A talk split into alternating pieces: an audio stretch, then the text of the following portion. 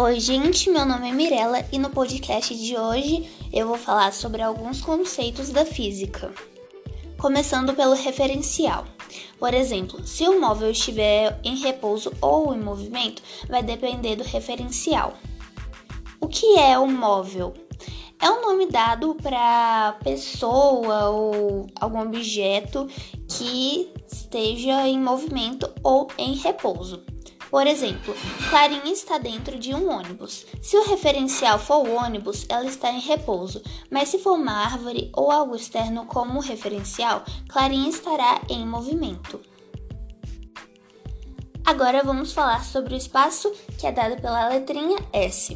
Ele é a posição de um objeto em certo instante de acordo com um determinado referencial. Suas unidades de medida são milímetros, decímetros, decâmetros, centímetros, metros e quilômetros. Sua fórmula, que é a variação de espaço, é dado por ΔS igual S2 menos S1. S2 é o espaço final e S1 é o espaço inicial. Agora vamos falar sobre velocidade escalar. Dentro delas temos, ve temos velocidade média e velocidade instantânea. Vamos começar pela velocidade média.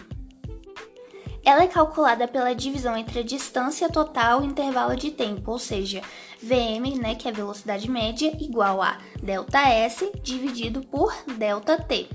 S é o, a distância total e T é o intervalo de tempo. Já a velocidade instantânea, que é dada por V, é igual a ΔT igual a T2 menos T1. Agora vamos falar sobre aceleração escalar.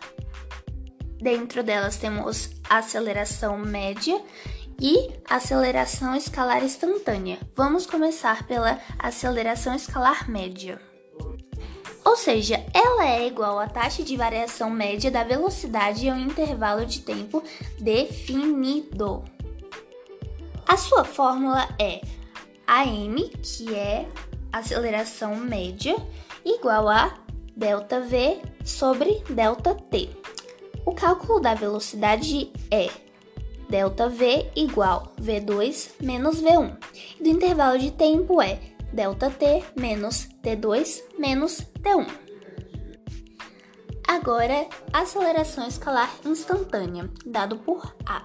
É a taxa de variação da velocidade em um instante de tempo. Sua fórmula é A igual a ΔV sobre ΔT, sendo que ΔT é igual a zero.